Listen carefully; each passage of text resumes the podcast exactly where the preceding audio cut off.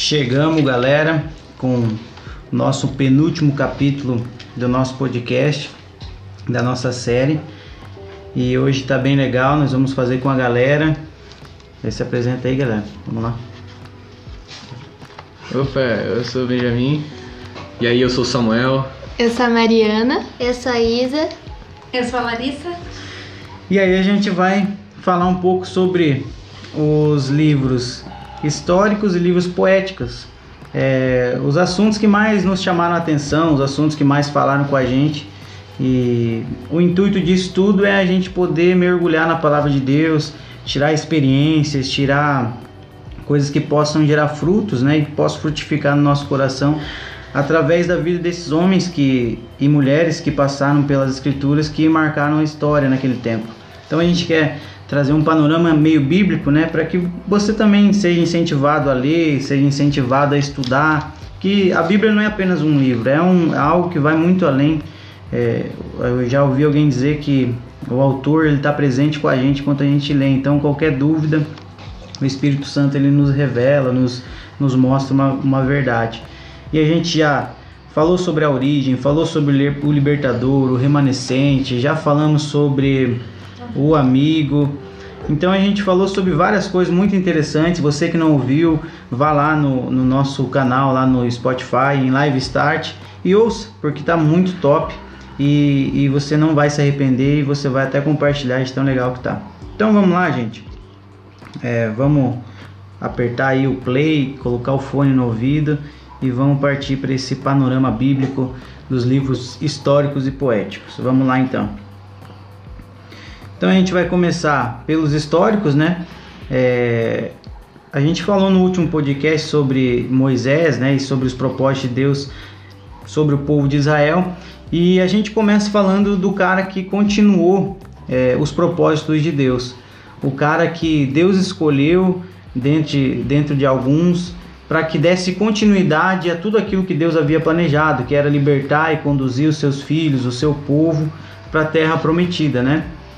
E, e, a gente já começa no, no, no livro de, de, de Josué, Deus falando para ele: Meu servo está morto. Agora, pois, você e todo este povo preparam-se para atravessar o rio Jordão e entrar na terra que eu estou para dar aos israelitas. Como prometi a Moisés, todo lugar onde puserem os seus pés eu darei a vocês. É, seu território se estenderá do deserto Líbano, do grande rio Eufrates, toda a terra dos Hititas até o mar da Galiléia no oeste. Ninguém conseguirá resistir a vocês todos os dias da sua vida. Assim como estive com Moisés, estarei com você. Nunca deixarei e nunca te abandonarei. Seja forte e corajoso, porque você conduzirá este povo para herdar a terra que eu prometi sob juramento aos seus antepassados. Somente seja forte e muito corajoso. Tenha o cuidado de obedecer toda a lei que o meu servo Moisés lhe ordenou. Não se desvie dela, nem para a direita, nem para a esquerda, para que você seja bem-sucedido por onde quer que andes. A gente já tem um exemplo, né, de de Moisés, que foi um cara que Deus escolheu, que Deus chamou e que cumpriu o propósito, né? Ele conduziu o povo por 40 anos no deserto e depois vem Josué, é, que Deus libera essa palavra. Primeiro que não vai abandonar e não vai deixar Josué é, distante, né, da sua presença. E segundo ele dá um incentivo para que ele seja forte e corajoso, porque o que ele enfrentaria não seria fácil. E como é nos dias de hoje, né? A gente traz essa, essa palavra que Deus liberou para Josué. Se a gente colocar o nosso nome lá, a gente vai perceber quão real o texto fica, né? É, nós já ouvimos, já entendemos que nós somos o remanescente, que nós somos o libertador neste tempo, nessa geração. E a palavra de Deus naquele tempo ela é tão atual que, que ela nos, nos move né, para os propósitos de Deus e para fazer diferença. Né? Seja forte e corajoso, você conduzirá este povo a herdar o que prometi sob juramento. É, a palavra de Deus ela é viva, então Deus nos escolheu para que a gente possa é, libertar os filhos que ainda não conhecem a verdade, né? É, se alguém quiser até comentar, a gente já falou sobre nesse mês passado sobre a verdade que liberta, né? E cara, hoje eu entendo que as pessoas elas precisam ser libertas, mas elas só serão libertas com a verdade. E a verdade muitas vezes ela não vai ser boa de se ouvir. Ela vai ser bem dolorosa, né? Porque a verdade ela às vezes ela machuca, mas ela machuca para sarar. É como aquele, não sei se é do tempo de vocês o metiolate, que ele quando é. você se machucava, ele ardia pra caramba, mas curava. E isso é a verdade. Ela às vezes nos machuca, nos mostra uma realidade que nós às vezes não estamos vendo e ela nos faz crescer e avançar para aquilo que Deus tem preparado. E Deus fala: seja corajoso, seja forte e não se desvie da minha palavra, da minha lei. Ele está dizendo: é, cara, eu tenho um propósito com vocês, eu escolhi vocês, eu não vou abandonar vocês, mas eu preciso de uma coisa: que vocês não se afastem da lei, da verdade, que é o que a gente é, prega hoje muito, é a verdade. Jesus é a verdade.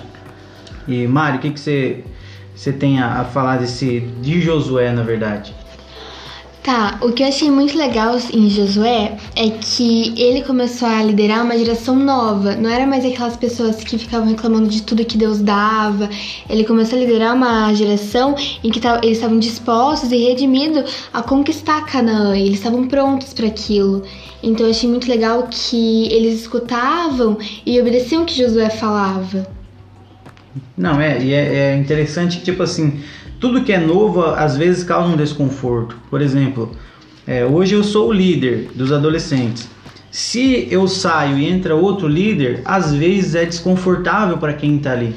Se não entender o real propósito da coisa, que não é o homem, mas é o propósito, as coisas se tornam mais fáceis. Então pensa na, na dificuldade que ele já enfrentou. Ele já chegou para superar o lugar do cara que foi escolhido para tirar o povo do Egito, que era Moisés. E Moisés até hoje é lembrado. Moisés até hoje é reverenciado lá em Israel porque Moisés foi o cara, né? E aí Josué chega para ficar no lugar dele. Então pensa a responsabilidade.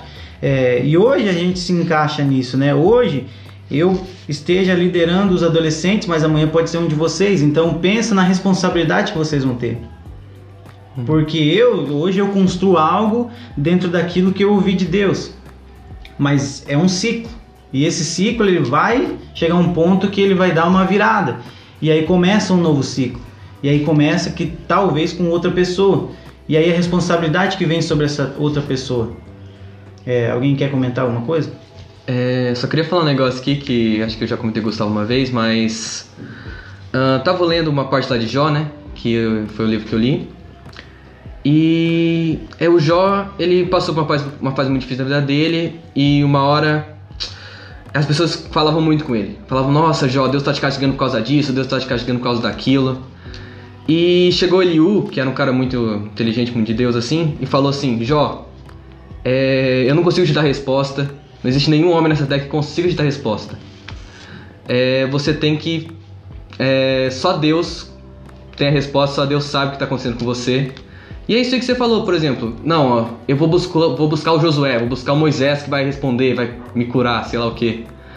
E na verdade não é, não são as pessoas, não é seu pastor, não é o seu líder que vai conversar com você, que vai amar você do jeito que Deus ama, né? As respostas são todas em Deus e que a gente possa ter um momento secreto mesmo para é, é, e, e, o mais mais louco dessa dessas partes assim é que a palavra de Deus, quando ela vem, ela vem de uma forma tão extraordinária que quem ouve a palavra às vezes pensa que quem vai ouvir através dele pode não acreditar no que ele ouviu. Então, ou seja, Josué ele recebe esse chamado, ele recebe essa, essa palavra de Deus e aí ele começa agora então a praticar o que Deus está falando. Aí ele vai estar tá lá e aí a primeira coisa é destruir as muralhas, mas como? É dando voltas, sete voltas e tocando as trombetas. Então você vê que não é uma palavra normal. O normal seria peguem as suas armas, peguem as suas espadas e vamos romper as muralhas, as suas portas e vamos saquear a cidade, invadir e tomar o que é nosso. Mas a palavra de Deus foi diferente. Ela falou: vocês vão dar sete voltas e na sétima volta vocês vão tocar as trombetas e as muralhas vão se cair. É uma ótica totalmente contrária ao que nós pensaríamos. Mas e aí? É, como é, o que Deus colocou sobre Josué era tão forte que quando a palavra veio, quando ele transmitiu essa palavra, automaticamente o povo na hora entendeu que era a palavra de Deus. E aí eles fizeram conforme a palavra de Deus é, veio e as muralhas se romperam. E assim foi acontecendo. Depois teve o sol que parou, o tempo parou. Então são coisas extraordinárias. Só que o extraordinário de Deus ele acontece quando a gente se encontra no primeiro estágio de Josué. Quando a gente ouve a voz de Deus e a gente decide é, obedecer à verdade de Deus, obedecer à vontade de Deus. Então, o extraordinário é um caminho que é, ele vai depender muito da nossa obediência à voz de Deus. Vocês podem me ouvir, mas se vocês ouvirem a voz de Deus e obedecerem à voz de Deus, o extraordinário de Deus ele está no caminho. Agora, se eu não, se eu ouço e não obedeço, talvez muralhas nem teriam caído, ou talvez outro homem teria sido levantado. Por quê? Porque o propósito de Deus não mudou. O povo se, se rebelou no deserto, o povo reclamou, o povo questionou, o povo se arrependeu de ter saído do Egito, mas uma coisa não mudou: o plano de Deus. E isso é até nos dias de hoje. O plano de Deus não muda. Então, se o Gustavo falhar, o plano de Deus não vai mudar o plano de Deus continua. Deus vai levantar alguém para cumprir esse propósito. Ou seja, Deus colocou um plano sobre a minha vida, Deus colocou um plano sobre a vida da Isabel, da Mari, do Samuel, do Benjamin, da Lari. Deus colocou um plano sobre cada um de nós. Mas se algum momento do caminho nós falharmos ou decidirmos não ouvir a voz de Deus, alguém vai se levantar para cumprir o propósito de Deus. Ou seja, o plano de Deus nunca vai falhar. E é isso que o diabo tenta fazer com que as pessoas entendam ou acreditem que o plano de Deus falha. Se Deus liberou uma palavra sobre você, Deus vai falhar e não vai cumprir. Mas é totalmente ao contrário. O plano de Deus não muda, o plano de Deus não falha, não importa quanto tempo passe, mas o plano de Deus ele ele acontece. Tem mais alguma observação Marcia, sobre Josué? É, o que eu acho muito legal é que Josué, ele, ele sabia que ele não precisava bolar planos para ganhar as guerras. Só ele tendo a fé em Deus, ele sabia que Deus é, ia vencer aquela guerra por eles, porque Deus tinha um propósito, que era, que era eles ganharem a terra de Canaã. Então, não importa o que acontecia, Deus sempre mostrava para Josué e para o povo que eles tinham que ter confiar e ter fé em Deus que ele, ele já tinha vencido aquelas guerras por eles, né? Uhum. Então... Isa? Não? É, também a obediência do povo, né? Porque muito, acho que várias pessoas podem ter questionado Josué por ah, a gente vai tocar a trombeta vai cair. Não faz muito sentido pensando assim. Mas a confiança que eles tiveram em Josué e o confiança, tipo, o que o povo passado não confiou, os pais dele, a próxima geração. Isso mostra que nem vezes, tipo, a geração anterior, tipo, vários pais falam, ah, minha geração é melhor, muitas vezes não, muitas vezes o contrário. Eu não sei se vocês já tiveram essa, tipo, essa, esse pensamento ou essa, essa ideia, né? É, eu queria ter estado lá ou eu queria ter vivido esse tempo. Eu já pensei muitas vezes, nossa, cara, eu queria ter vivido ou queria estar tá naquele momento que o mar se abriu para ver com a ótica dos caras, porque tipo assim é uma coisa surreal, né? É uma coisa surreal as, as muralhas se rompendo através de uma trombeta. Uhum. Então, cara, o tema de hoje é esse, né? Eu queria estar lá, né? Então a gente é personagem de uma outra história. Que talvez daqui 40, 50 anos alguém vai contar se Jesus não ter voltado, né? Porque a coisa está indo de mal a pior.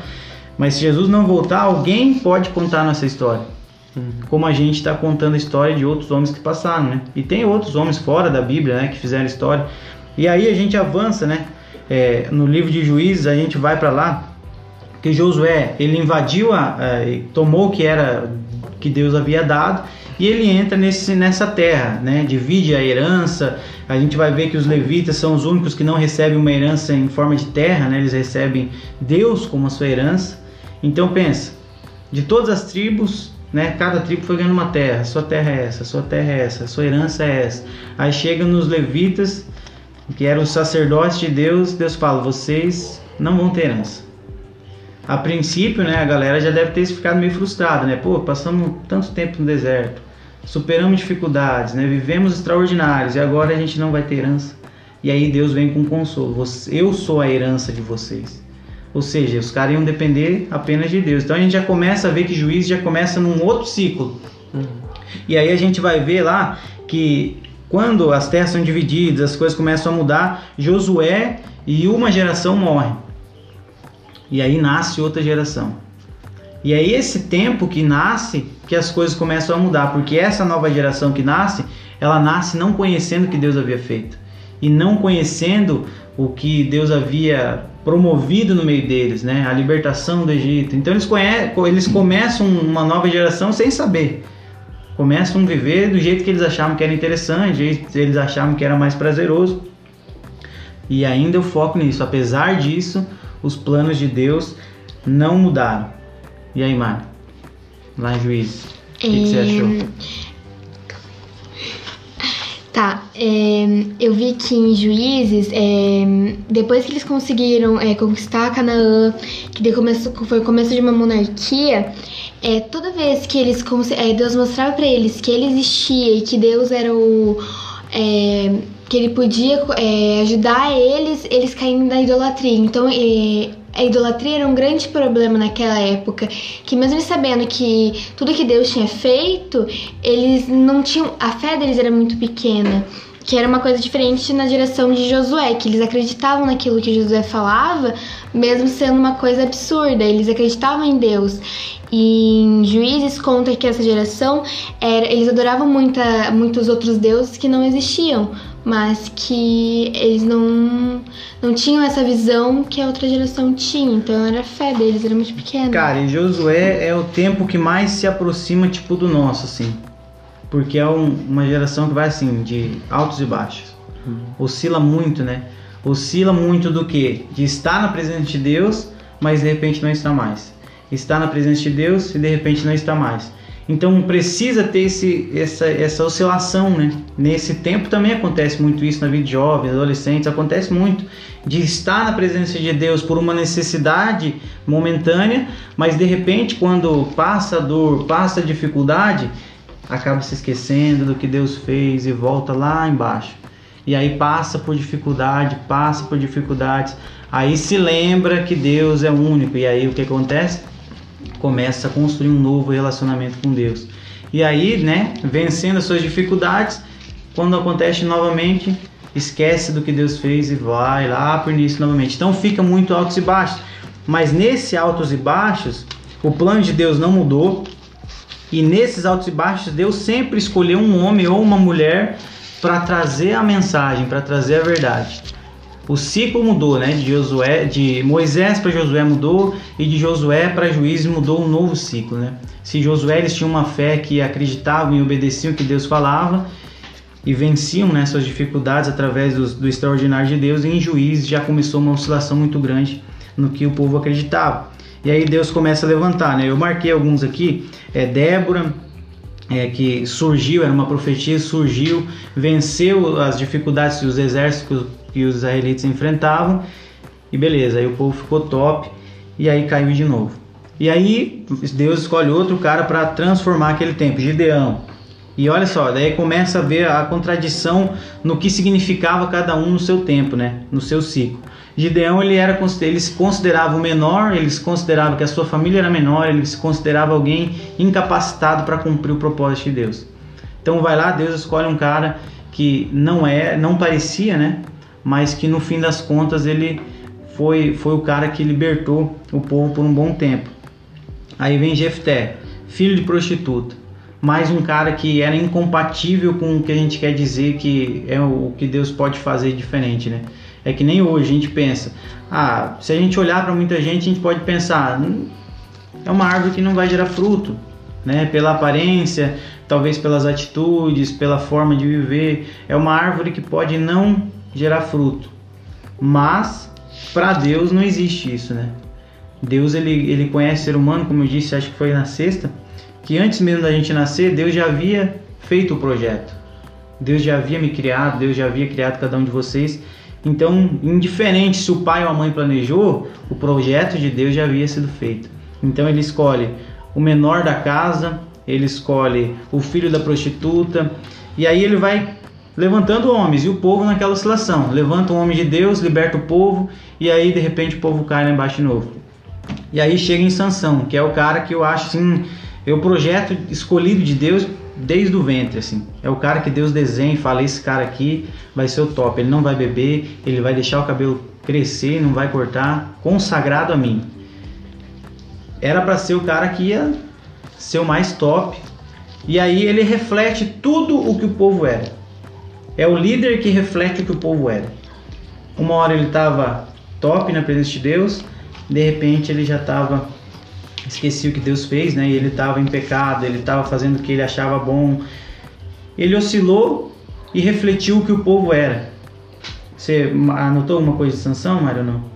Não? Não. Vocês querem comentar alguma coisa de Sansão? Cara, Sansão é a história que é uma das histórias que a gente mais conhece porque tem filme, tem série, tem novela. É porque chama atenção, né? Chama atenção essa oscilação, né?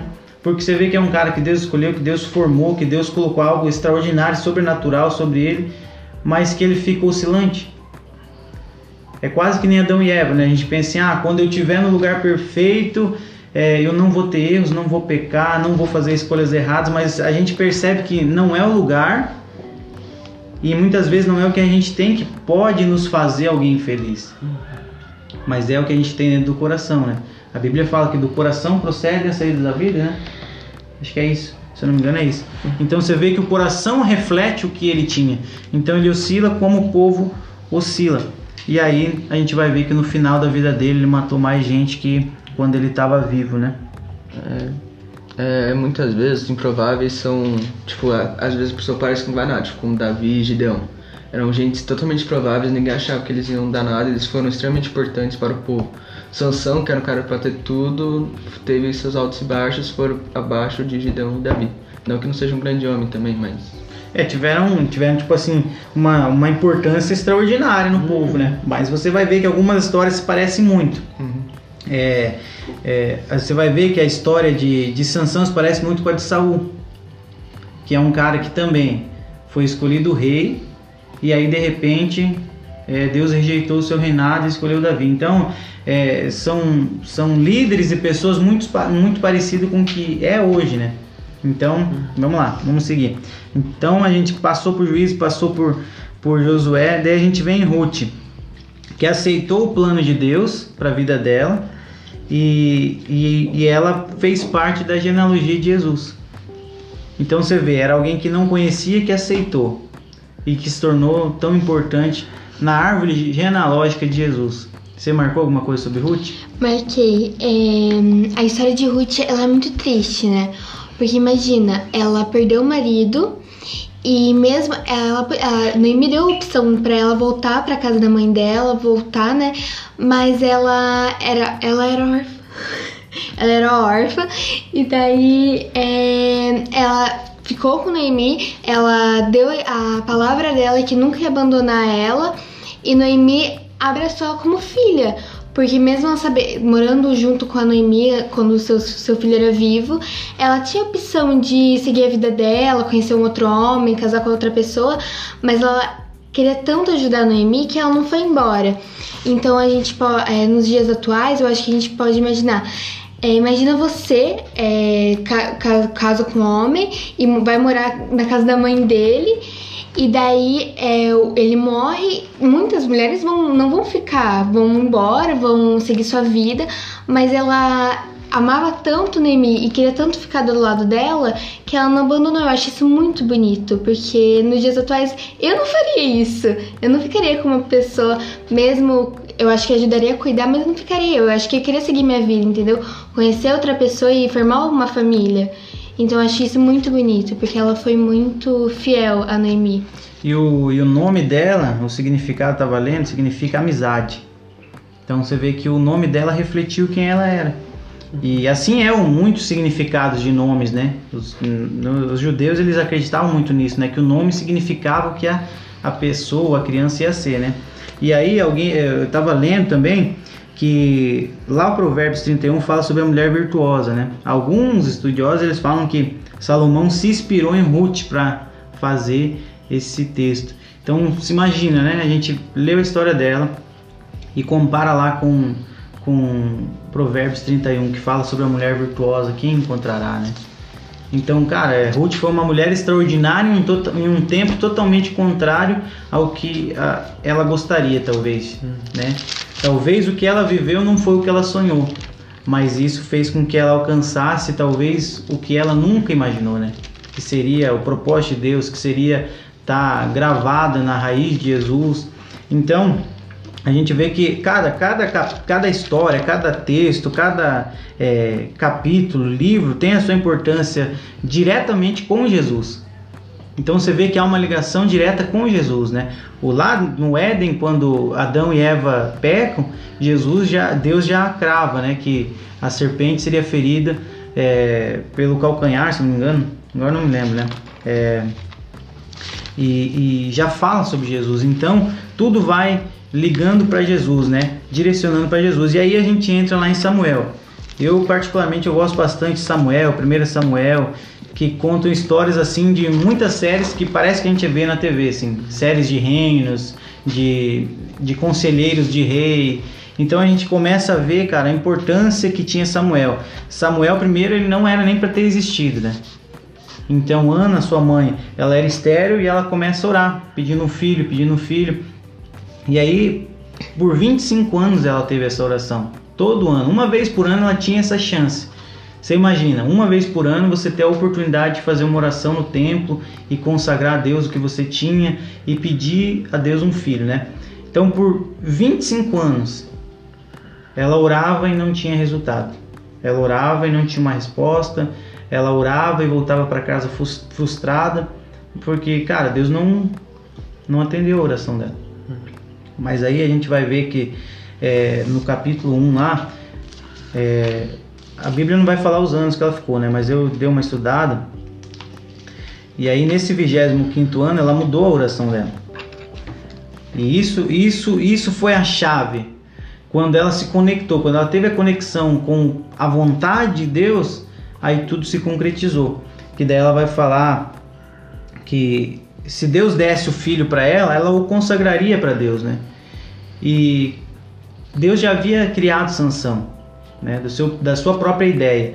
Mas agora vem alguém que cria a ideia dentro de si, que é a Ana. Me dá um filho, se o Senhor me der um filho, é, eu vou entregar ele para o Senhor e e aí foi onde conectou com, com o que Deus queria e precisava, né? E aí vem a mulher que era estéreo, que era zombada, que por 25 anos ouviu a mesma ladainha, né? Que, ah, você não pode ter filho, né? Você é estéreo, coitado de você, você não pode. E aí ela gera Samuel. E aí Samuel, né, que é o teu nome, com certeza teu pai e tua mãe devem ter talvez se inspirado, né? Como muitos outros pais e mães, né? Então, Samuel é um cara que, que veio de uma oração com um propósito. Por isso que é importante a nossa oração ter um propósito.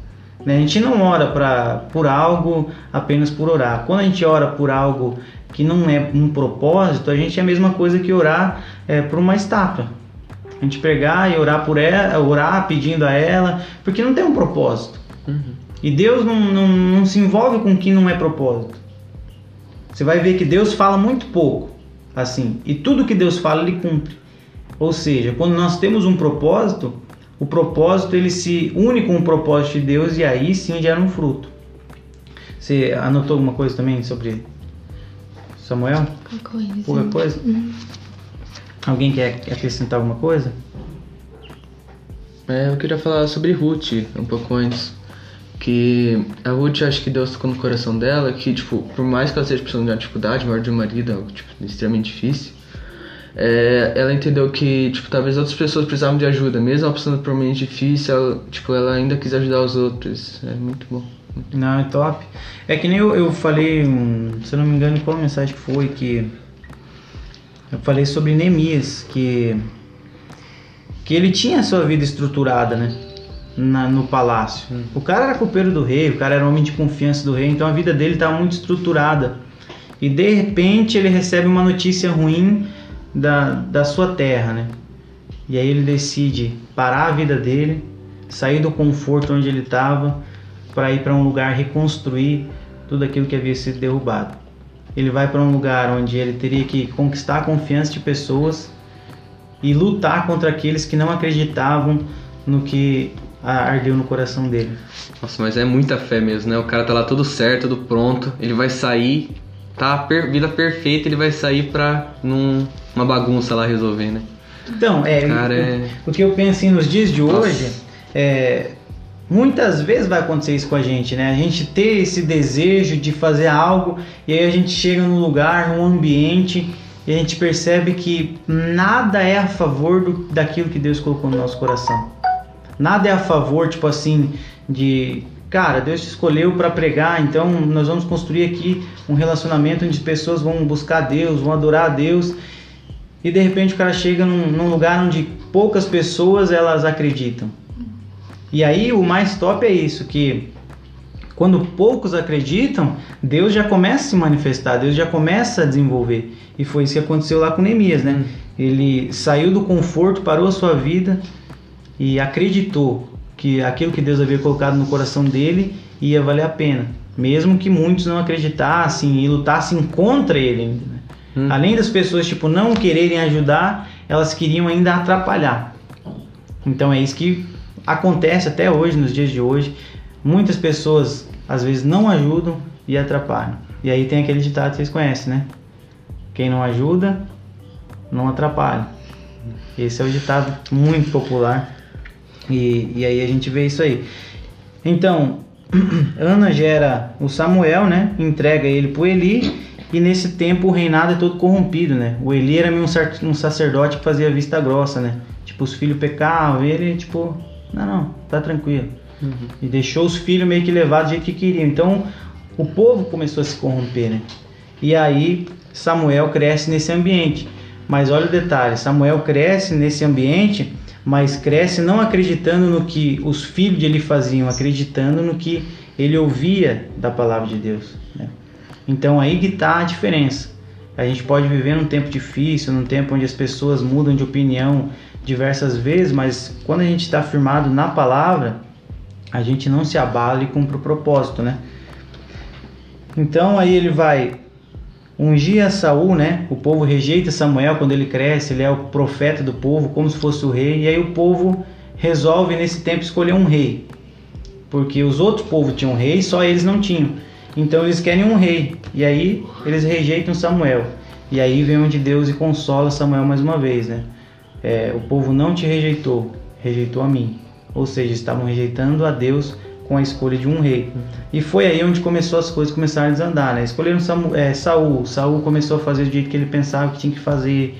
E aí foi indo, foi indo até onde a paciência de Deus acabou. Deus rejeitou o reinado de Saul e aí foi aonde ele escolheu um dos caras também mais conhecidos que a gente que a gente conhece. Quer falar sobre ele agora? Sobre Davi? Sobre Davi?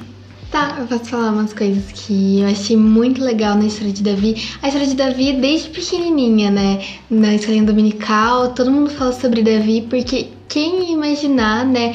Um pastor de ovelhas ir lá e derrotar Golias, né? É uma história muito legal porque o propósito na vida de Davi é lindo.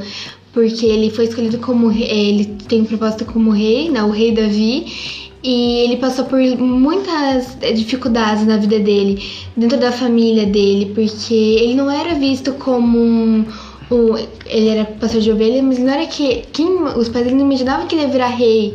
Que os irmãos dele também não eram nem um pouquinho legais com ele, né? Tratavam ele super mal, subestimavam ele. Ele conseguiu mostrar pra todo mundo que é, o propósito da vida dele era tão grande. E Samuel é, né, foi lá, falou com a família dele, mostrou quem é, que Davi ia ser o rei. E eu acho muito legal que ele conseguiu provar pra todo mundo que ele tinha valor, que ele conseguia fazer as coisas que Deus tinha planejado pra vida dele. Falar sobre Davi vocês também não? Davi, ele era improvável, né? Porque, cara, quem que ia imaginar, né? Ele é, pelo que fala, né? Ele parece ser pequeno e... Mas ele... A gente olha assim pra Davi e fala, caraca, né? Tipo, ele é muito improvável de Deus, assim, que... E Deus tem um propósito enorme na vida dele, né? E isso é muito legal, eu acho isso... Um top que, tipo assim, os irmãos dele eram os, os soldados, eram os caras que usavam armadura, os caras que iam pro campo de batalha. E ele era o cara que ninguém via. que cuidava de ovelha, né? Isolado, só ele e as ovelhas. Então é pra gente ter um entendimento é a mesma coisa na casa de vocês. A mais nova é a Gabriel. a Gabriela. Imagina profeta de Deus chegar na casa de vocês. Vocês hoje já têm uma estrutura, né? Tem um ministério, é, a família de vocês é bem estruturada. Aí chega o profeta lá. A primeira coisa, normalmente, que os pais iam fazer é olhar ou para você, ou para você, ou para Beatriz, de repente. E aí Deus fala, não é nenhuma dessas, é a menorzinha. Então, cara, é fora de lógica, tipo assim, é a família olhando e falando, ah, aqui tá os melhores. aqui tá os que lutam, né? Aqui tá os que pregam, aqui tá os que fazem diferença. E ela não, né, uma criança. E foi isso que Deus fez, cara. Você pensa, Deus chegou na casa e mostrou uma realidade totalmente contrária, mostrando para nós nos dias de hoje que não é o que parece, é o que é. E por isso que o secreto é o lugar mais importante da nossa vida. O secreto é o lugar onde Deus se conecta de forma extraordinária, onde Deus nos responde, onde Deus nos dá um direcionamento, um destino. É, a gente precisa estar tá no secreto, estar tá na mesa com Jesus, porque é só com Ele que a gente vai encontrar verdades que a gente nunca poderia encontrar. É só com Ele. Então Davi, é, esse dia a gente estava ouvindo um louvor, né, que falava assim que quem quem aplaudia Davi no reino, quando ele já estava glorioso e tudo mais, não aplaudiria ele no dia que ele caiu com Betseba. Hum. Ou seja, qual é a, a moral dessa história? É, que talvez chegarão dias, e talvez até chegarão dias de quem está ouvindo, que muitas pessoas vão nos aplaudir. Muitas pessoas vão dizer, nossa, uau, que top a Mari, que top a Isa, o Samuel, o Benjamin, a Lari, Gustavo, que top, vamos, são muito de Deus, são bênção pura. Mas essas pessoas talvez não nos aplaudiriam em dias difíceis, em dias que a gente errou, em dias que a gente tomou decisões erradas. Talvez nesses dias essas mesmas pessoas diriam: não vai dar em nada. Então veja que, que contradição e o que, o que a gente aprende aqui, né? Que a nossa relação com Deus ela tem que ser mais forte com qualquer ser humano que existe na face da Terra. Tem que ser real, verdadeira, intensa, por quê? Porque Deus ele está conosco em todos os dias, em todos os tempos, em todos os ciclos. O plano dele não muda, é, as ideias dele não mudam, a palavra dele não muda, ele continua sendo o mesmo. O mesmo que te escolheu, o mesmo que me escolheu, ele continua sendo o mesmo. Então, por isso que a nossa confiança não deve estar, que nem diz lá em Romanos, se eu não me engano, não deve estar em cavalos, em carros, em, em pessoas porque em algum momento a gente pode se frustrar. Porque nem todos vão aplaudir a gente no dia da dificuldade, como vão aplaudir a gente no dia da, digamos assim, daquilo que a gente alcançou, né, de propósito. Então, Davi é top por essas questões. É, posso falar um negocinho? Pode, pode. Então, esses dias aí foi aniversário de uma menina, né, de uma pessoa, não sei, no Instagram. Daí todo mundo mostrando, nossa, linda, maravilhosa, sei lá o que, parabéns. E, cara, no meu aniversário, Tipo, alguns amigos mandaram mensagem pra mim, mas ninguém postou no Instagram nos stories uma coisa sobre mim, né? daí bateu uma. Fiquei meio triste assim, sabe? Mas daí, cara, eu fui falar com Deus, Deus falou, Deus. E Deus falou pra mim, cara, essas pessoas aí estão mandando pra ela, mas, cara, eu tô contigo, sabe? Eu te acho incrível, eu te acho meu filho. É. Cara, daí eu. Nossa, deu um negócio em mim que. tirou totalmente, foi benção. E tipo assim, pra eu não me importar o que as pessoas acham de mim, né? Porque quem vai estar realmente comigo o tempo inteiro, né? na dificuldade, na hora que eu fazer coisa errada, na hora que eu pecar, vai ser Deus, né? Não, as outras pessoas não. É, existem pessoas que vão ser extraordinárias na nossa vida, né? Vão passar na nossa vida, vão ser amigos que a gente vai levar pro resto da vida. Mas o mais top vai ser Jesus. Hum. A mesma, acho que mesmo os amigos, assim, sei lá, esposo, esposa, assim, cara, mesmo. É, pode às vezes, mas, cara, não é tão forte, né, o vínculo. Não, quando quer é com Deus, né? Não, não se compara. Não é tão forte. Cara, o pecador ele só encontra o amor em Jesus. Não tem como. Uhum. As pessoas podem dizer: não, fica tranquilo, você errou. Mas o consolo maior é quando o Espírito Santo vem e fala. Porque aí você percebe que, cara, ultrapassou todos os limites, né? Não é uma voz audível de alguém que você está vendo, de alguém que você conhece intensamente, né?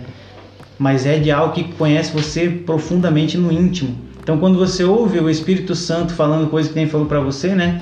Porque teoricamente é o que é o normal do ser humano, né? Se alguém tipo assim, ah, é, honrou alguém, mas não me honrou, automaticamente a gente fica meio chateado, né? Porque pô, a gente tem amizade, talvez se aquela pessoa também tem. Uhum. Então automaticamente a gente fica meio sentido, mas aí a gente vai para a história de Davi e vê, cara, os pais de Davi acreditavam nos que estavam na mesa. E Deus acreditava no cara que não estava na mesa, que estava isolado, que fedia ovelha. Então, cara, olha, olha o, o, o que Deus vê. Então, por isso que eu falo, o nosso secreto é o lugar mais top. É nesse secreto que a gente vai ouvir coisas que a gente, cara, a gente talvez em tempos a gente vocês vão crescer, talvez vocês passem por esses momentos de dificuldades, momentos de crises, momentos de identidade, porque passa, cara. Eu passei já por isso muitas vezes de questionar, cara, tem nada a ver, cara, essa Bíblia. Uhum. Isso aqui, cara, não é para mim. Deus errou quando me escolheu. Eu já falei muitas vezes isso. Deus me errou quando me escolheu, cara. Eu não, eu não tenho jeito de quem prega, eu não tenho jeito de quem fala, eu não tenho, eu não tenho jeito. E, e passa isso no nosso entendimento. Mas aí você, a gente não vê muitas vezes o que acontece através do que a gente faz. E aí tem muitas pessoas que já me falaram vezes assim, cara. Teve vezes em outros lugares que eu tava, o cara falou assim, é, cara, os vídeos que você gravava uma época foi muito bom para mim. Eu tive mudança, Deus falou comigo, então você percebe, cara, Deus ele, ele, ele nos escolheu. E é por isso que essa essa palavra, ela nunca pode ser abalada por tipo assim uma rejeição de pai, rejeição de amigo, rejeição de onde a gente, onde a gente quer que esteja. Porque Deus nos escolheu e isso é suficiente. É que nem aquela palavra em Efésios, né? O propósito real de Deus foi o quê? Se entregar para que nós fôssemos adotados por Deus para sua família. Cara, isso é extraordinário. Isso é, eu, esse versículo eu nunca tinha, eu já li Efésios mil vezes, mas nunca me chamou tanta atenção quando eu parei para ler esse versículo e fala sobre o propósito de Jesus foi esse, se entregar para que nós pudéssemos entrar na família dele. Isso é, é muito muito top. E aí a gente passa por reis, né? A gente vai ver Salomão, a gente vai ver Elias, Eliseu, Naamã. Então a gente vê que tem muita coisa, cara, que Deus vai escolhendo. Deus escolheu Salomão, filho de Davi, né? E o primeiro pedido dele é o que? Sabedoria. O cara foi. Eu não sei se a inteligência dele veio de Deus. é, Veio de Deus, né? Porque o cara. Uhum. Imagina, pedir, pede o que você quiser pra mim. Aí o cara zerou, né? Porque ele pediu sabedoria. Pra guiar o povo, né? Sabedoria pra guiar o povo dele. A ideia dele foi muito top, pode falar. Não. Ah, ele podia pedir qualquer coisa, né? Qualquer coisa, né? E. Não, o cara podia, cara. Porque tá falando com Deus, né? E Deus pode fazer qualquer coisa. E... Foi o pedido, tipo assim, é você chegar, cara, filho, pede o que você quiser. Sim. E o cara vai lá e pede, cara, eu quero sabedoria pra conduzir a Com galera. propósito, né? Na verdade, que nem a mãe de Samuel orou com propósito, ele pediu sabedoria também. Por um propósito, é. né? Hum. Eu acho muito legal que tem uma história parecida que eu. que lá na igreja contaram uma vez pra mim. Que era um menino, ele foi. ele foi pra, não sei, eu acho que foi pro Peru, e ele é missionário. E daí tava num grupo de missionários que todos eles falavam inglês. To- todos eles falavam inglês, e menos ele. E daí ele foi, eles, for, eles iam em alguns lugares pra contar é, coisas, é, pra fazer os outros conteúdos sobre Jesus, né? Ele era o único que não conseguia porque não sabia se comunicar com os outros, ele não sabia falar inglês. E daí um dia ele foi, tom- eles estavam dormindo em barracas, e daí ele foi lá, começou a orar pra Deus, pedir, eu preciso que o Senhor me ajude porque eu preciso falar inglês. Ele não sabia nada de inglês. Ele começou a chorar, pedir, pedir, eu preciso falar inglês, e no outro dia ele acordou falando inglês. Tipo, ele sabia tudo, ele entendia tudo que os outros falavam pra ele, e sabia falar qualquer coisa. Então ele orou com propósito e Deus honrou a vida dele. Então eu acho muito legal. Foi bem, bem, que Deus fez na vida de Salomão. Deus honrou a vida dele. E a gente vai ver que o conselho que Davi dá pra ele quando ele vai assumir é o que? Ser homem. Tipo, assumir essa postura, né? Ser responsável, é, ouvir a verdade, é, construir em Deus o propósito real. Então você vê que ele escreve lá Provérbios, Eclesiastes e o outro livro lá que eu não me lembro agora o nome é. Me ajuda aí, gente. É... Cântico dos- Cântico dos Cânticos. Então, se você ler, são três ciclos da vida dele, são três estágios. Provérbio é um, Eclesiastes é outro e Cantares é outro. Então, são três fases da vida dele que ele viveu que você vai ver que são três fases muito interessantes, né? Ah, de provérbios, de muito ensinamento, ensinamento, ensinamento. Aí, Eclesiastes parece que ele já meio que, tipo, ah, tudo vaidade, né? Tudo que eu busquei é meio vaidade, tudo que eu fiz é meio vaidade. Uhum. Existe um tempo para todo propósito. Jovem, busque a Deus na sua juventude e tal, porque você vai dar conta e tal. Então ele começa a dar uns conselhos, né? Sim. Sobre a vida e sobre os seus é, o que ele buscou, né? E aí Cantares é um romance, né, que vai retratar a igreja é, com Jesus, que é o que ele viveu, né? Então foi algo extraordinário que ele viveu e que tudo veio do pai, né? Então ele honrou seu pai, honrou Davi e Deus prolongou seus dias com um propósito, né? E aí vem Elias, né, que aparece do nada e começa a transformar aquele tempo, né? E o interessante é que ele ele começa fazendo milagres na viúva, ele começa, ele causa um, um maior das notícias quando ele vence todos os profetas de Baal é, com, com coisa extraordinária. Aí ele passa por um momento de crise, de depressão que a gente pode chamar, que ele vai para uma caverna e pede, ah, me mata porque alguém está me perseguindo. Então você vê que, cara, é, é, é, algo que sobe lá em cima todo vapor e de repente parece que vem uma depressão para matar. E isso é real, até hoje. Uhum. Você pode perceber que tem dias que a gente, cara, a gente meio que desanima, assim. Você fala, ah, mas pra que, né? Pra que fazer isso? Ou pra que lutar por isso? E, e é o ser humano é isso. É cheio de emoções, né?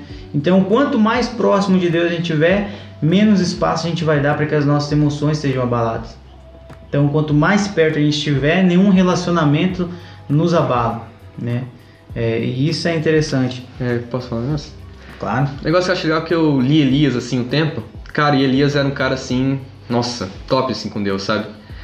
E assim, assim como o Sansão, que também foi um cara que desde criança foi para ser assim homem de Deus, eles passaram por dificuldades, né? Por exemplo, cara, Elias. Então, por exemplo, eu, você, as pessoas vão passar por dificuldade, porque às vezes a pessoa olha assim: ah, eu vou ser cristão para resolver minha vida, porque Deus vai deixar minha vida perfeita. Não, esses caras aí que eram fortes, que eram assim, são assim, estão na Bíblia, né? Os caras são profetas, eles passaram também por dificuldades. Então a gente não tá isento disso, né? Também. Eu acredito que tipo assim essas dificuldades elas são para nos nos é, formar, né? Não, com certeza. Eu acho que quanto mais tipo assim é, uma árvore, se você for bater nela, bater nela, ela fica marcada, mas ela, ela se cresce uma nova crosta, casca, sei lá. Regenera. Né? É, ela se regenera e mais forte. Ou seja, quando a gente passa por dificuldades, cara, é sofrido, é doloroso, seja em qual faixa etária de idade a gente passar, mas cicatrizou, você surge mais forte. E foi isso que aconteceu com ele. Aí ele, Deus dá, então, já que ele passou por essa depressão, Deus fala para ele, então, cara, vai lá, chama Eliseu para dar continuidade no que você vai fazer, já que você quer a morte, escolhe um cara para continuar e fazer o propósito. E aí ele vai lá, então, encontra Eliseu e Eliseu, quando recebe a capa de Elias, ele entende na hora o que que, o que, que Elias quer dizer com aquilo lá. Né? É uma transferência de autoridade.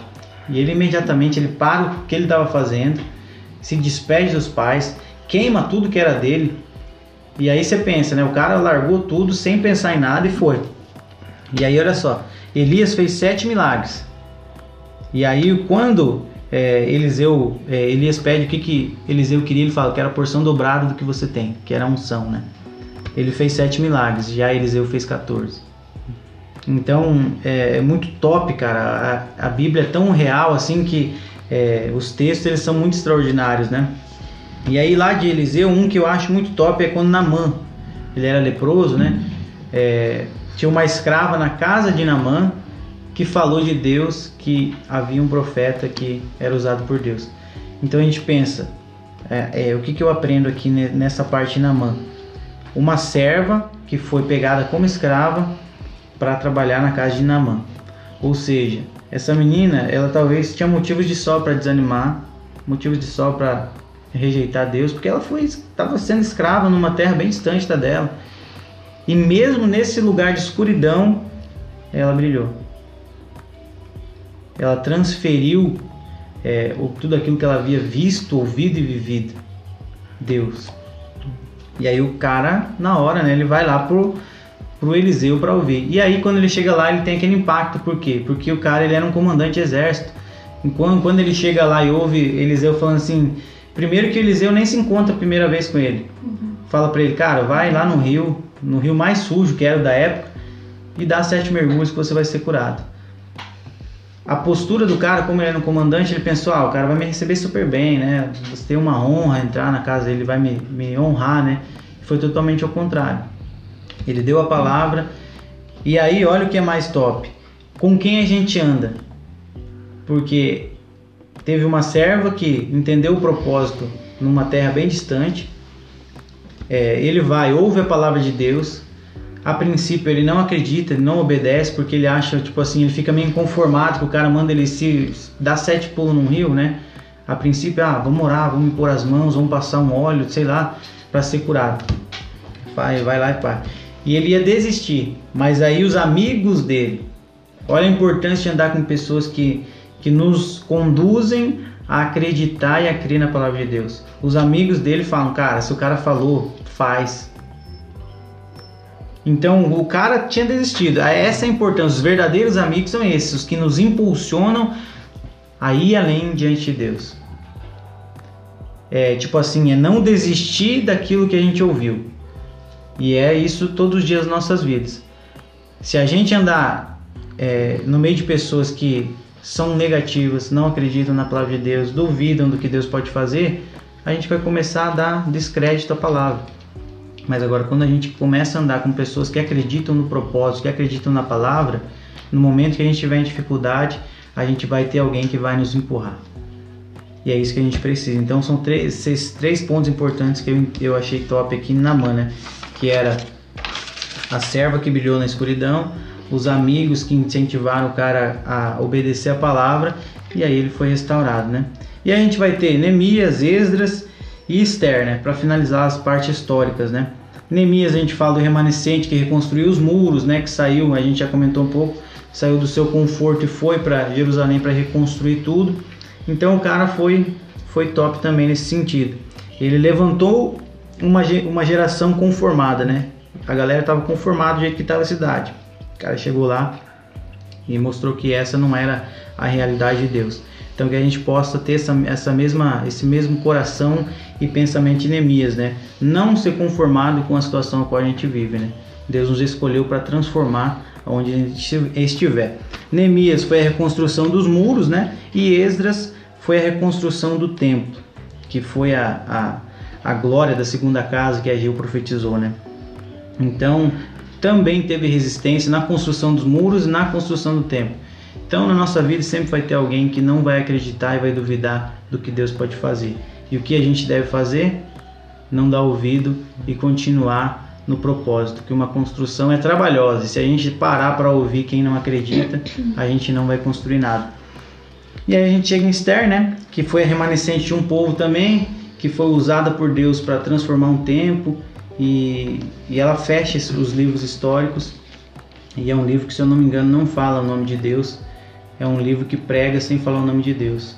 Ela transforma um ambiente sem falar o nome de Deus. Então, fala muito sobre as atitudes, sobre a forma de ser que, que transforma vidas. E isso seria parte dos livros históricos, né? É, ser e não parecer e pagar o preço para que outros possam chegar nos lugares onde Deus preparou. Amém? E os livros poéticos agora? Vamos dar uma uma, uma falada também, né?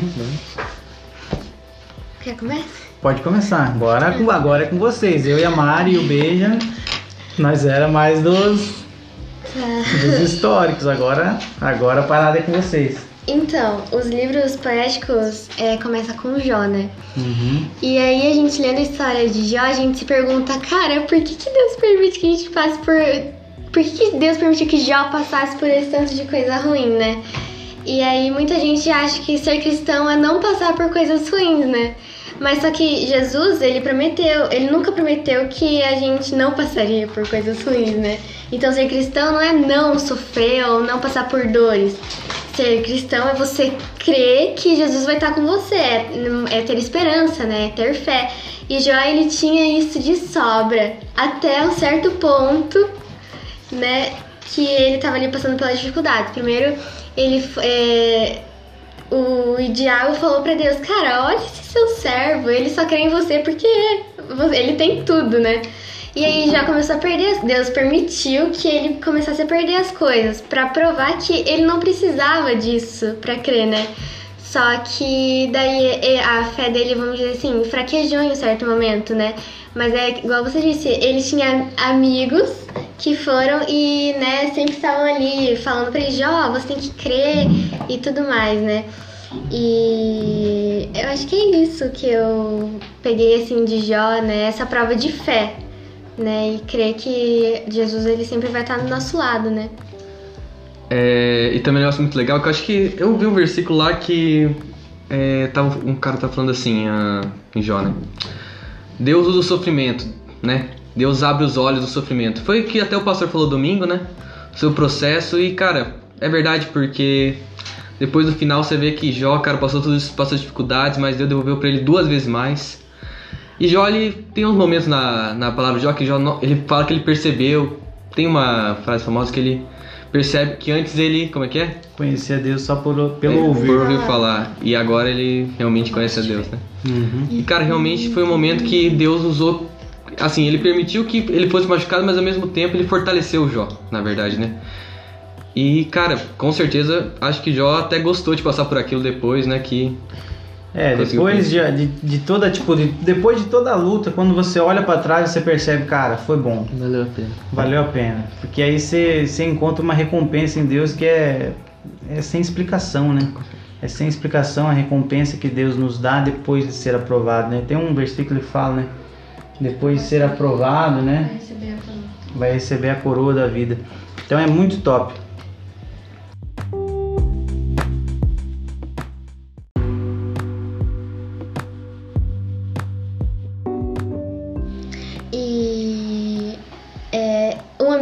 Jó, em uma passagem, ele dá uma palavra de esperança, né? Eu notei, ele fala exatamente assim: Nós não podemos entender as coisas maravilhosas que ele faz e os seus milagres não têm fim. Aí, em outra passagem, que é Jó 9, 20 e 21, ele fala: Esteja certo de que Deus não abandona as pessoas honestas, nem dá a mão para ajudar os maus. Ele fará você rir de novo e dar gritos de alegria. E daí, quando a gente chega no final, oh caraca, como que aconteceu isso, né? E Jó, ele recebe tudo em dobro e ele vive para ver os netos, né, os, os filhos, e daí ele, né, continua e, e eu acho isso muito legal. Cara, esse é o cara que mais, tipo assim, uma coisa é você morrer e não ver nada. É né? verdade. Agora, o cara é o último. Uhum. Imagina, o cara vê tudo que ele tem se perder, beleza, né? Tudo que eu perdi, beleza, né? Uhum. Era rico, perdi tudo. Não, tranquilo, a vida continua, né? Todo mundo tem saúde, beleza. Aí de repente, os filhos morrem. Talvez os filhos que o cara tanto sonhou, né? Uhum. Pô, quero ter um filho e tal. Morreram. Aí já começa, né, o cara ficar meio pensativo, tipo, nossa, cara, o que, que é isso, né? Aí de repente começa a vir uma coisa atrás da outra e para finalizar tudo, ele fica doente. Leproso, né? Leproso é, é aquelas hum. feridas, coisa mais feia que alguns vão falar que, que o nariz dele ele ficou só na cartilagem, tão terrível que foi a doença. Hum. Então você pensa, cara, o estágio que ele chegou, tipo assim, pra, pra ter essa, essa ideia, tipo assim, cara, eu vim nu e do pó eu vou voltar, então. Hum. Então você vê que tipo é uma realidade totalmente, cara, eu acho que hoje ninguém suportaria o que já suportou. Uhum. Não tem como. Eu não suportaria o que ele suportou. É difícil. A gente hoje a gente se, é, é, é, algo assim fora do comum a fé desses caras. É fora do comum como eles viam a Deus, né? E isso que Jó, ele adorava a Deus sempre. Uhum. Ele adorava a Deus pelos seus filhos, sacrificava pelos seus filhos. E o cara passou pelo estreito, pelo fundo do poço e aí no final, que nem você falou, o cara foi recompensado em dobro. Tipo assim, uma fé que não foi abalada, né? Passou por momentos difíceis? Passou. mas ele tinha a certeza de, tipo assim, tá, mesmo que eu conheça Deus só de ouvir falar, Deus é o que é. Então no final ele foi recompensado e conheceu a Deus de uma forma que ele nunca havia conhecido. Então, cara, o cara ele ele viveu o extraordinário de Deus. Sim. Você tem mais pra falar, ou você? É, tipo, apesar de não falar na Bíblia, eu acredito que Jó deve ter tido uma infância. Ele, porque ele tem muito caráter pra continuar em Deus. Tipo, ele deve ser um dos homens que, tem mais, que teve mais caráter em toda a humanidade. Porque depois de tudo que ele passou, ele tinha uma doença. Quando você tinha, você era considerado impuro. Você era separado do povo, você não podia ficar lá. E ele teve essa doença, ele perdeu tudo, perdeu os filhos, que provavelmente era a coisa que ele mais amava, porque pai de mãe, é, amor de pai e mãe é muito grande. E ele ainda continuou firme. Não, cara, ele foi diferente. Quer acrescentar mais alguma coisa? De John? Já não? Mari? Não? É, esse livro é um dos mais top. Falam que é o mais antigo, né, da Bíblia. E já começa já bem tenso, né? O diabo, tipo assim, falando, testa o cara, Sim. vamos ver quem o cara é. E no final das contas, Deus provou para pro diabo quem Jó era. Ele não precisava, né? Né? ele Não precisava. E você, cara, confiança de Deus, né? Uhum. Se Sim. for analisar, tipo assim, é Deus bancando o cara. Sim, nossa, é. Imagina, Deus falando assim, cara, eu confio no Gustavo, pode ir lá. Uhum. Ele vai, vai ficar firme, né? Cara, é algo assim, tipo. É Deus confiando totalmente no cara e dizendo assim, cara, eu confio na Isabela, vai lá, faz o que você quiser, só não toca na vida dela. A vida dela você não tem jeito, vai no resto, acaba com tudo. Cara, é algo inexplicável. É, é muito doido, né? É, não tem como entender isso, não é uma coisa que não, não cabe. A gente, a gente lê assim, a gente fala, cara, é muito louco, mas imagina a gente estando lá. Qual, co- como amigo de Jó, qual conselho a gente daria pra ele? E outra coisa também é que, cara, além dele tá, tá doente, além dele tá perder tudo, cara, as pessoas ainda ficavam falando, nossa, Jó, você. Você deve ter pecado, você. Deus te odeia, sei lá o que. E ele ainda. Ah, a com to- mulher dele falou que era pra amaldiçoar, né? Sim, com toda ainda as pessoas falando mal, tudo dando ruim, tudo dando errado. E... Não, cara, esse quando, quando eu, eu tava lendo e pensando, nem tinha um tema pro próximo mês, né? E aí veio esse tema. é, eu queria estar lá. Hum. E aí quando a gente para pra pensar, eu queria estar lá onde Jó estava, como amigo dele, que conselho nós daríamos? No lugar de Jó, o que, como a gente reagiria? Cara, é muito louco isso. É muito impressionante ele não ter abandonado Deus, né? Porque você olha assim, é, é muita fé isso. Ele, né? E, nossa, eu fico muito boba, porque é, a base da vida de Jó ali naquele período foi a fé. Ele creu, assim, que ia acontecer o sobrenatural, ou sei lá o que tava passando na cabeça dele, né? Ai, isso é muito doido. E aí é, é muito louco a reação de Jó e a reação dos amigos, né? Que tem vários tipos de amigos, né? Os amigos que influenciam ele a acreditar que Deus é tem um plano perfeito, outros que acreditam que ele é um pecador, que ele errou. E aí você vê que no final o valor de Jó é revelado quando Deus surpreende ele. É, mas ele deve estar, cara, deve passando tudo isso, mas ele, cara, pensando assim, nossa, mas Deus tá comigo, Deus é forte, não morri ainda. É. É louco, é louco. louco, é louco. Ele- Jó é o livro mais Uhum. mais extraordinário que eu acho que tem assim de, de prova do ser humano mesmo. E aí a gente tem depois de Jó Salmos. Salmos. Nossa, cara, Salmos também é, é o livro é o que é mais lido acho que no mundo também. Uhum. Antes mesmo de ser cristão, é, a primeira coisa que vinha quando era para ser um pouco mais religioso, Salmos. Salmos, Salmos e Provérbios. Até tinha uma bibliazinha, né? Uma pequenininha Os assim. Gideões, eu acho, né? É, Novo Testamentinho Uhum. pequeno, tem até hoje nos hospital, que é Provérbios, Salmos, se eu não me engano. Então, cara, Salmos é um livro muito top. Hum. E aí, o que, que você chamou mais atenção em Salmos? É porque Salmos foi um livro escrito pra louvar e adorar, né?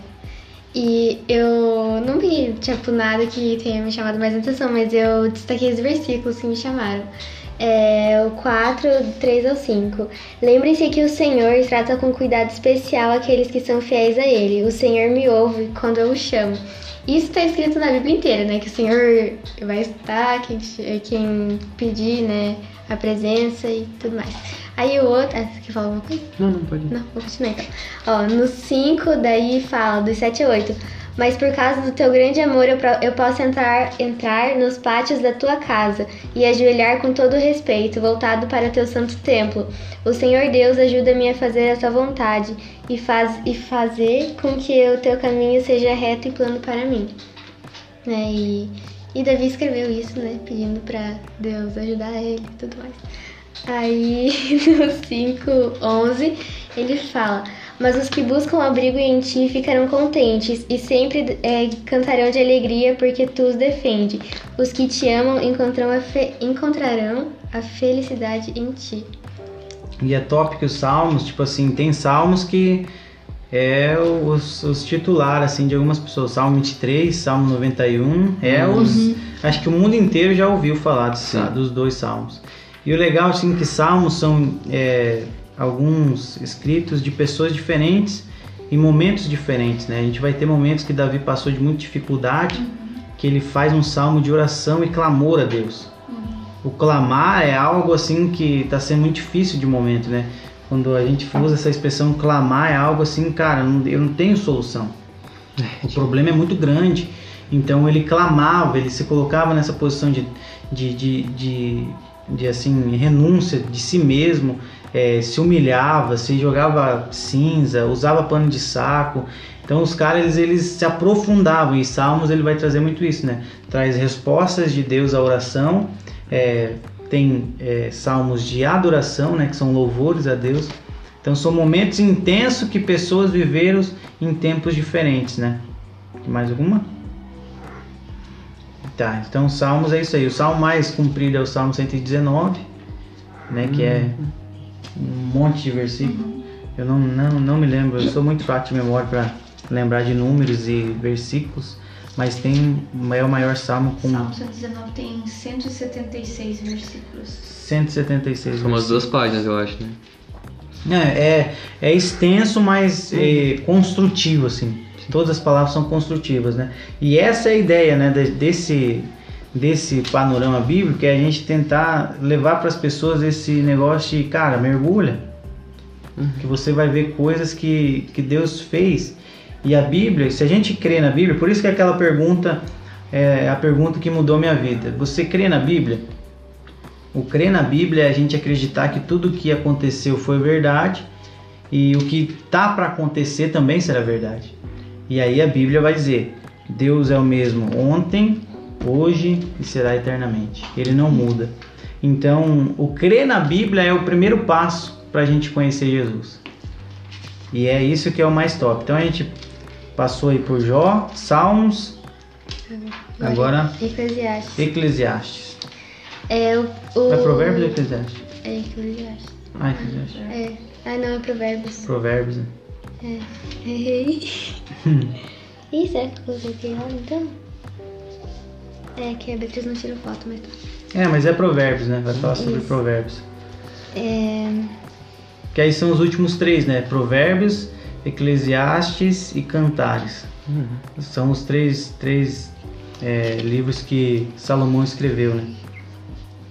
Que foi também. Uma coisa que eu acho legal sobre Provérbios, né, é que fala muito sobre os princípios da Bíblia, como que o cara tem que. A pessoa tem que se portar assim diante das pessoas, diante de Deus, né? E cara, e os princípios da Bíblia, assim, mesmo se você não for cristão, vamos dizer assim, e você seguir os princípios da Bíblia, cara, você já vai ser um exemplo, sabe? Porque os princípios são. Assim, os princípios da Bíblia fazem de você. Já, já fazem de você um, uma pessoa correta, uma pessoa assim. Que as pessoas olhem e olham, nossa, esse cara é, é uma pessoa boa, assim, mas. E Provérbios fala para o preguiçoso, Provérbios fala para hum, fala para todo tipo de classe de gente. É, fala para o empresário. Ali tem muitos segredos dentro do Provérbios que se você ler e colocar, procurar em prática, nossa, é, é muito top.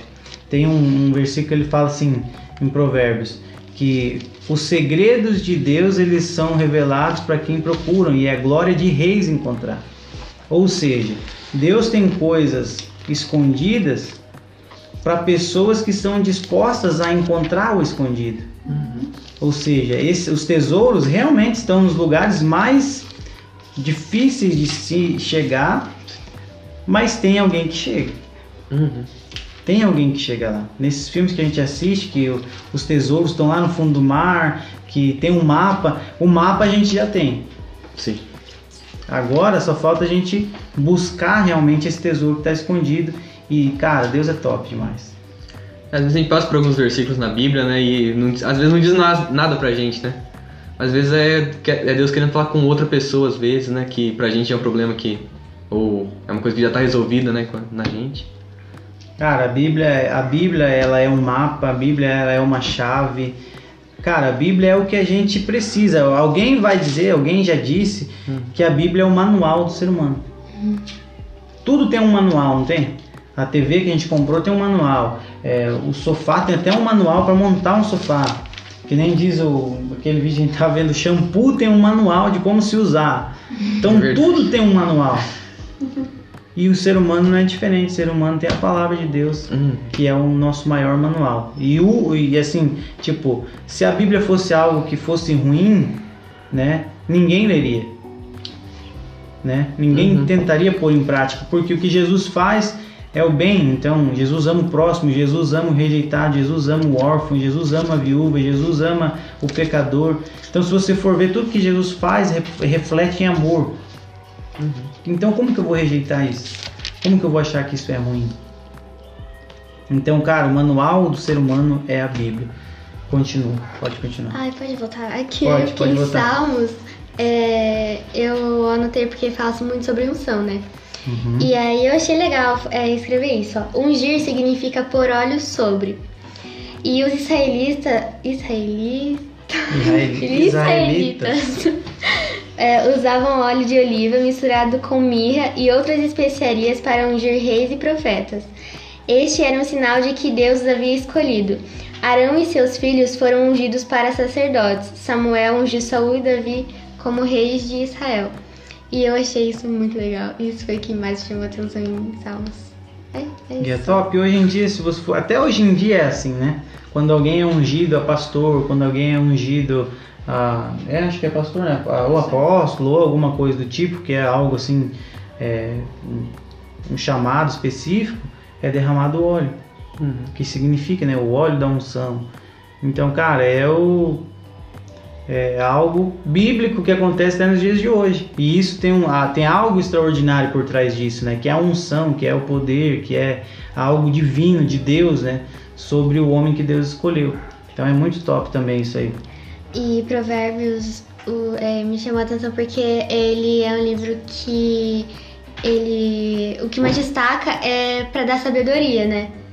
E, e o como fala o caráter moral, não é o caráter moral que fala é? Uhum. É, enfim, caráter moral. E é isso, cara, isso me chama muita atenção. Isso eu acho muito legal que Salomão escreveu. É, no 3 ele fala: Filho, não esqueça os meus ensinamentos, lembre sempre dos meus conselhos.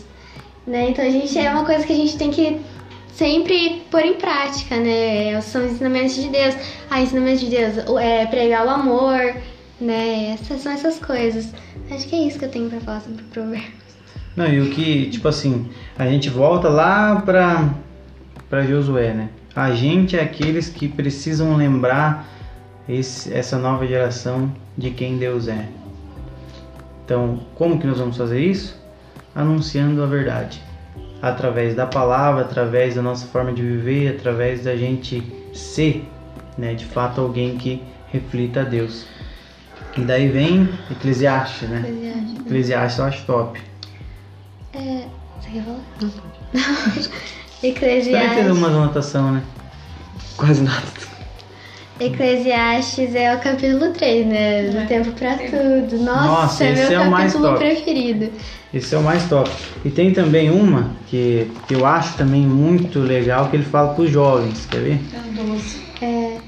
Enfim, é. Posso ir? Pode ir falando, pode ir falando. No capítulo 3, é, o que mais chama atenção é porque ele fala que tem tempo pra tudo, né? E lembra de Jó, porque a gente tem que viver a base de fé porque tem tempo pra tudo e Deus sabe o tempo certo de todas as coisas, né? E ele sabe quando a gente vai estar pronto pra receber cada uma dessas coisas, né? Porque todos nós temos um propósito. Então, só Deus vai saber o tempo certo pra derramar essa unção sobre a gente, né?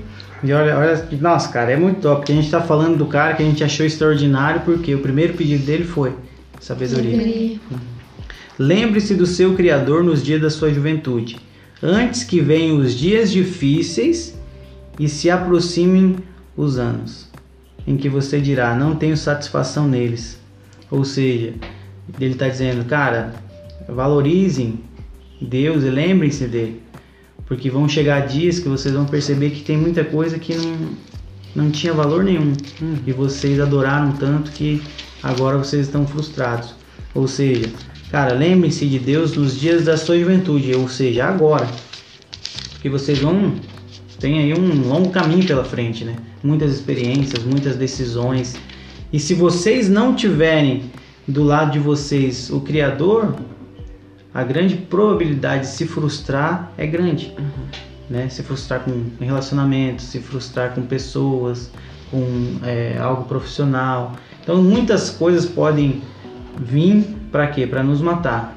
O plano do diabo é um só: uhum. matar, roubar, destruir. Ou seja, enquanto nós não estivermos é, mortos e, e tudo acabado, não vai ter descanso. Então, por isso que essa, essa jornada ela precisa ser encarada como que sem Deus eu não vou. Sem Deus eu não quero. Né? O louvor que a gente estava ouvindo ali falava sobre a escolha, né? Qual seria a minha escolha? Né? Então, a nossa escolha é: eu escolho ir, mas só com Deus ao meu lado, com Jesus comigo. E aí, olha só, Agora que, já, agora que já se ouviu tudo, aqui está a conclusão. O cara que foi rei, o cara que teve sabedoria, o cara que construiu muitas, o templo de Deus. Olha só, tema a Deus e obedeça os seus mandamentos. Lembra do que Deus falou para Josué, né? Ser corajoso, não vou me afastar de você. Não se desvie da minha lei, nem para a direita nem para a esquerda. Olha a conclusão de, de, de Salomão: tema a Deus e obedeça seus mandamentos, porque isso é o essencial para o homem, pois Deus trará julgamento é, tudo o que foi feito, inclusive tudo o que está escondido, seja bom ou seja mal. Ou seja, Deus ele deu a, a, a diretriz para a gente, né? Deu o mapa, deu o caminho e o principal, ele está junto com a gente, né? Então, os conselhos que a gente vê o que a gente leu, o que a gente mergulhou, reflete em coisas que nos levam a, a uma conclusão de que, cara, a verdade de Deus é, é o que realmente importa para as nossas vidas, né? Daí, para finalizar, é o cântico, né? Uhum. É, Cântico dos Cânticos, a gente. Acho que o que tem para falar é ali que a igreja tá como a noiva, né? E Jesus como o noivo. Então, é que a gente tem que estar preparado, né, pra vinda dele e tudo mais. Acho que é isso que Cântico dos Cânticos mais destaca. E hoje tem um louvor que a gente conhece muito que fala sobre aqui. Sobre eu sou do meu amado, meu amado é. É uhum. Então, esse é um livro, tipo assim, pra gente ler e observar o amor que Deus Uma tem. Uma história de amor, parece. Uhum é, da, é sobre a igreja. Nós somos a igreja e Jesus é o noivo. Então você vai ver a história do noivo com a sua noiva. E o amor que o noivo tem pela sua noiva. Então, cara, o livro de Cântico dos Cânticos, ele não é apenas um livro que Salomão escreveu de um relacionamento que ele viveu. É algo que vai muito além, que nos leva a ter esse relacionamento, esse entendimento de que, cara, Jesus não é um Deus. Jesus não é alguém que está sentado num trono de barba branca, cabelo branco, com um cetro na mão, esperando para dizer: você entra no céu, você vai para o inferno. Não, fala de um relacionamento amoroso, de um relacionamento de que vai muito além, né? De resgate, de, de proteção, de cuidado, de carinho. Então, cara, o livro de Cânticos, Cânticos nos leva a ter esse entendimento da preocupação do noivo com a sua noiva. Então, Deus, Jesus se preocupa com a igreja e nós somos a igreja. E o seu amor é total nosso. E isso que a gente precisa ter esse entendimento. Então aqui a gente finaliza, né, o nosso livro, nossos livros históricos e poéticos. E a conclusão é uma, né, que se conclui começa no livro de históricos, né, que é teme a Deus, não se desvie para a esquerda nem para a direita. E aí a gente acaba em, em Salomão dizendo que a, a conclusão é essa: tema a Deus e obedeça seus mandamentos. Então você vê que uma coisa se liga na outra, de tempo em tempo, as coisas mudaram, os ciclos mudaram, as estações mudaram, as pessoas mudaram, mas o propósito sempre foi um. E conhecereis a verdade, a verdade vos libertará. Né? Tema a Deus, seja, seja corajoso. E Salomão finaliza dizendo: teme a Deus e seja obediente aos seus mandamentos. E aí, gente, o que vocês acharam? Foi legal? Pô, eu gostei bastante. É o ensinamento, né? Top. Top. Mário. Top, top, top, top. Top, top. top. Foi show de bola. Então, Pose. Pose. pose, faltou pose, né? Pose. O pose. Foi top demais. Então, gente, a gente fica feliz de gravar esse podcast. E que você que vai ouvir, né, que você possa ouvir as mesmas palavras que Josué ouviu, ouvir as mesmas palavras que Salomão ouviu. Teme a Deus, obedece os seus ensinamentos e esse é é a maior verdade que a gente precisa saber, né? Conhecer a verdade e a verdade ela vai nos libertar. Que você possa ser abençoado com esse podcast, que você possa é, encarar a Bíblia não como apenas um livro ou um, uma coisa que é, como é que eu posso dizer, é, careta, né? Mas que você possa olhar para a Bíblia como um manual da sua vida, né? E que você tenha essa ideia de que o caminho ele já está preparado, mas que se Jesus não for com você, não vale a pena continuar. Então, se você chegou até aqui, ouviu até aqui, que você possa render o seu coração, né? E dizer para você mesmo, dizer para Jesus que é, sem Ele não compensa continuar a caminhada. Então, que você possa se entregar a Jesus, que você possa render o seu caminho, o seu coração, a sua vida para Jesus. E que você seja abençoado. E a gente se vê no próximo, né? Se ouve no próximo, né? Não se vê. Que você possa é, compartilhar com seus amigos, ouvir e mergulhar na palavra. É o que nós queremos e queremos transmitir para vocês. Amém, gente? Amém. Então, tchau, galera. Até a próxima. Que Deus abençoe, que Jesus esteja com vocês onde vocês estiverem.